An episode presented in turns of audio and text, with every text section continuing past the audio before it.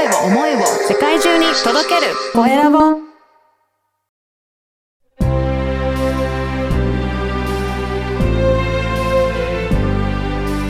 経営者の志こんにちは、小ラボの岡田です。今回は株式会社猫孫新聞の水谷秀夫さんにお話を伺いたいと思います。水谷さん、よろしくお願いします。あ、よろしくお願いします。まずは自己紹介からお願いいたします。はい、ありがとうございます。えっ、と、株式会社猫孫新聞の、えー水谷秀夫と申します。まあ、大阪、堺市を拠点に新聞販売店をしながら、まあ、高齢者のサポートサービスだったりとかですね、あの、子供の居場所を運営したりしております。はい。よろしくお願いします。よろしくお願いします。この新聞販売店、これを始められた何かきっかけってあるんでしょうか？えっとですね、まあ、父親が、まあ、今も現役でやってるんですけども、37年目になるんですけど、まあ、新聞販売店をやってまして、まあ、僕は5歳から、あの、新聞屋の息子ということで、まあ、デビューがね、小学校1年生の時に、はい。まあ、近所の夕刊配達、まあ、うん30くらい配って、まあ、50円小遣いもらったみたいな、まあ、そんえなー、父親の背中を見てうん。始めたですね。あ、じゃあもう子供の頃からそういったお父様がお仕事されてたので、もうその背中を見て育ってらっしゃったんですね。そうですね。いつか自分もこういう店持ちたいな、みたいな感じのイメージは、もう早く、早くからあったと思います。おあじゃあ結構もうすぐにこの業界に入って、あの、新聞の販売店のことをやられたんですか？そうですね。まあ、33ぐらいの時に、まあ、こうやってあの、初自販売所っていうところなんですけど、まあ、そこが辞めはるということで、まあ、はい。その、あの、引き継ぎというかお、まあ、そろそろ始めてみへんかっていうことでお声掛けいただいて始めたうん。という経緯ですね。やってみていかがでしたか？実際には。そうですね。やっぱ、まあ、正直、父親の時代とは違うなっていうところがあって、本当にね、父親はまあ地域密着でやってたので、まあ、近所をまあ二人で歩けばですね、まあ、そのお年寄りから声かけられたりとか、はい。ああ、腰治ったんかおじいちゃんみたいなのとか、もう小学生やったらね、あ、もう中学生だったんやみたいな、そんなんで、みんな結構やっぱ街行く人声かけられとったんで、まあはい子供心に僕あの、親父は街の人気者なんやみたいな。うん。思っとったんですけど、やっぱり今僕が、まあ地域で根ざしてやっていこうっていう中では、やっぱりそういう、あのまあそれは時代なのか、まあ新聞屋がっていうところなのかわかんないですけど、まあそういった部分が地域で気が希薄になったかなとうん。いうような印象は受けてますね。そうですよね。時代もやっぱりどんどん変わっていくので、昔だったら、ね、我々の小さい子だったら、本当に近所の人とすぐ、あの、お話をしてた時代もあったと思うんですけど、なかなかそのあたりが、あの、希薄になってきたっていうことで、今はどうですかね？あの、どんなことを事業としては力を入れてやってらっしゃるんでしょうか？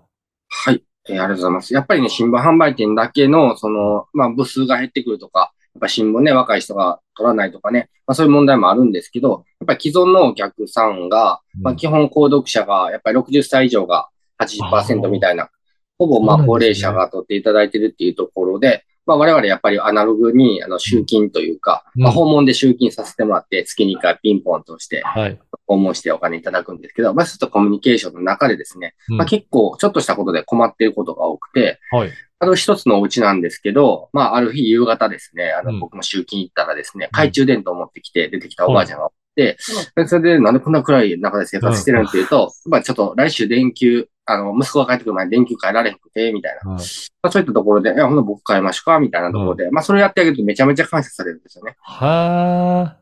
そういったコミュニケーションの中でね、一つ一つ困りごとを解決してあげるみたいな、うん。そういった事業というか、まあ、ササポートサービスを始めて、まあ、それがね、あの、社名にもなった、猫の手、孫の手サポートと、あ。それを略して猫孫サポートっていうような。そうなんですね。そういった意味合いがあるんですね。確かに、あの、高齢の方だと、なかなか電球変えるのも自分だと難しかったりしますもんね。そうなんですよね。まうんあちょっとね、まあいつもできてたから脚立登ったりしたら、やっぱりちょっとね、滑らせて足悪くなってとかいうパターンもあったりするので、うんやっぱり重たい家具の移動であるとか、うんあの、草むしりであるとか、うんまあそういったことを、まあ本当にちょっとしたことで困ってはるなっていう感じの、はい。いろんな、今やったら困りごとが集まってきたり。へえ。これを今、どういったか、事業的にももう、そういったサービスを始められてるっていうことなんですかね？そうですね。うんその猫の手間のサポートっていうのはもうやっぱ30分500円でやっぱりね、やっぱそういうお金を取らないと逆に遠慮するわっていう声もあったので、まあはい一応形として先ほど500円と。いや、でもね、や、安い金額で、ちょっとお願いしたいっていうところでも、あそれだと一応お金を払ってるので遠慮せずにお願いしやすいっていうところが逆にあるかもしれないですね。そうなんですよね。うん。で、そっからやっぱりね、あの、まあお掃除とかの案件も多かったので、まあそういった案件はちょっと事業化して、まあプロの研修を受けて、ハウスクリーニングとかエアコンクリーニング、まあできるようになっていくと、やっぱりお年寄り頼みたいけど、やっぱり他のね、人をあの家にあげるのは抵抗ある中で、やっぱいつもの新聞販売店さんがっていうところで信用してね、そういったさあの、えーサービスもあの使っていただけるっていう感じで、まあ事業化していったのもありますね。そうなんですよ。やっぱりいろいろなお困りごとを聞いていくと、どんなことを皆さんがサービスとして求めているのかっていうのも、だんだん分かってきて、事業にもなっていたっていうことなんですね。そうですね。へえ。いや、そういって地域の方に根ざしていらっしゃるということですけど、そうすると地域の方っていうと、まあ、お年寄りもそうですけど、子供たちに対してもなんかいろいろされてるっていうふうにお伺いしてるんですが。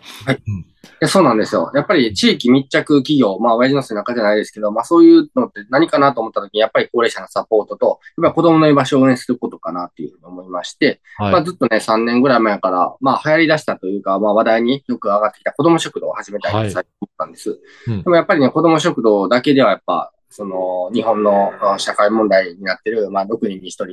7人に1人が貧困って言われてる中で、うん、まあそういったところにどうやってアプローチできるのかなと思ったときに、まあその宿題カフェという取り組みをしたんですよね。まあそれは放課後、えっ、と、3時から7時の間、まあ無料で使える学童みたいなイメージで、はい。まあ子供がまあやっぱり、あの、まあ場所が、場所がなくなってきてる中で、やっぱり近所の駄菓子屋さんとかが、うん。まあ僕僕ら昔あったと思うんですけど、はい。その駄菓子屋さんが潰れただけで、はい。俺明日からどないしたらいいねみたいな、まああそういったところがあったじゃないですか。で、その宿題カフェは駄菓子屋も併設していて、えで、まあ、放課後は宿題さえ終わらせれば、まあ、駄菓子を買ったりとか、うん。まあ、そこで宿題スタンプカードみたいなのがあって、スタンプがたまったら駄菓子と交換できたりとか、まあ、あの、ゲームして遊んだりとか、うん。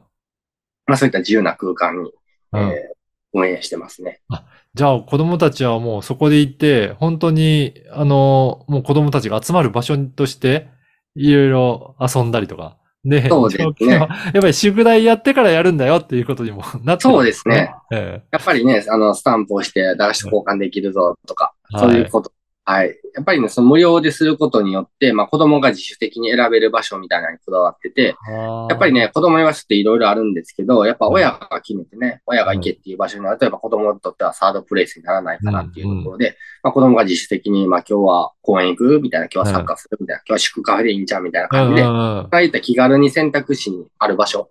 でやると、やっぱ、り、ね、その、まあ、ちょっとしたね、学校でいじめられたが、うんまあ、やっぱ世界の終わりみたいな感じで不登校になったりとか、まあ、自殺で選ぶ子もおる中で、まあ、そういった、あの、場所がある、まあ、そういった出会いがある、まあ、僕らみたいな大人がおったりとか、ボランティアのお兄ちゃんお姉ちゃんがおったりとか、まあ、そういった、あの、人と出会える場所っていうのが、まあ、後々ね、まあ、そういったことが聞いてくるというか、解決に向かっていけるような場所かなっていう。ううん。あ、そうなんですね。そういったもう子供たちが気楽に立ち寄れるような、そういった場所になっているんですね。うん。はい。あの、この番組は経営者の志という番組ですので、ぜひ、水谷さんの志についても教えていただけるでしょうか。はい、ありがとうございます。そうですね。やっぱり、えっとね、地方地方で、やっぱ新聞販売店であったりとか、まあ地域商店ですね、町の電気屋さんとか町の牛乳屋さんが、やっぱりあの、なくなっていく中で、うん。まあそれを必要としていた、あの、高齢者とかね、あの、地域、地域に子供たちとかがいると思うんですよね。だからそこでやっぱり単一の商品だけやったら無理だけど、まあそうやってうちみたいに新聞も売ってる、牛乳も売ってる、家電製品も売ってるみたいな。まあそういった場所があって、そこに住む人々が、やっぱりちょっとちょっとした困ってることで、気軽に電話して助けを呼べるといったような、あのーそういうお店作りをしたくてうん、で、いずれはそうやって日本全国に、まあそういったサポートサービス、うん。子供の居場所、ありきの、あのー地域密着店ができればいいなと。街のよろずやみたいな。それをね、あの、日本全国に広めていきたいなといううん。そうですね。これ、やっぱり広めるためにはいろんなところの協力も必要なのかなと思うんですけど、そういった協力企業とかも募集されてるんでしょうかね？そうですね。僕が結構ね、交流会とか行って、まあ社長さんと、まあ僕はこういう思いでやってるんですけどっていうのをお話しさせてもらって、今やとその本当にお困りごとの案件の中でリフォームであるとか、もう外壁の補修であるとか、まあ、そういったお相談も受けるようになってきているので、はいまあ、協業業者とかですねあの、しっかりと、あの、こういう適正な価格で、まあ、見積もりも僕、おばちゃん、あの、不安やったら立ち会いますよ、みたいな感じで、あの、やってあげると、やっぱり、あの、喜ばれると。うん。ところがありますので、まあそういう協力業者ですね。あとはやっぱ地域の子供の居場所に、まあ、きょえー協賛してくれる、はい。うんそういった企業さんと一緒に、そうやって地域で目指したあの商売というかね、やっていけたらなというふうに思っております。そうですね。これからもね、全国に広めていきたいということなので、ぜひそういったところに、えー協賛いただける方、一緒に協力いただける方はご連絡いただけると嬉しいですね。よろしくお願いします。はい。そして、あの、電子書籍も出版されてるということで、ぜひそちらの、はい、ご紹介もしていただけるでしょうか。ありがとうございます。えー本当にね、あの、全国に広めたいっていうことの第一歩として、まあ、そういった、あの、町の小さな、えー新聞、新聞屋がですね、まあ、地域に100年必要とされる企業への挑戦ということで、なぜ今、新聞販売機なのかという電子書籍を、あの、アマゾンから出させていただいているので、で、まあ、この、あの、書籍の売り上げというか、まあ、印税はすべて、あの、宿題カフェ、子供食堂の運営とさせていただきますので、ぜひね、興味のある方をお買い求めいただいて、ちょっとね、レビューも書いていただければと思いますので、よろしくお願いします。はい。このポッドキャストの説明欄には、この電子書籍の URL も掲載させていただきますのでぜひそこから、はい、チェックして、えーご購読いただければなと思います。はいありがとうございます。本日は株式会社猫孫新聞の水谷秀夫さんにお話を伺いました。水谷さん、ありがとうございました。ありがとうございました。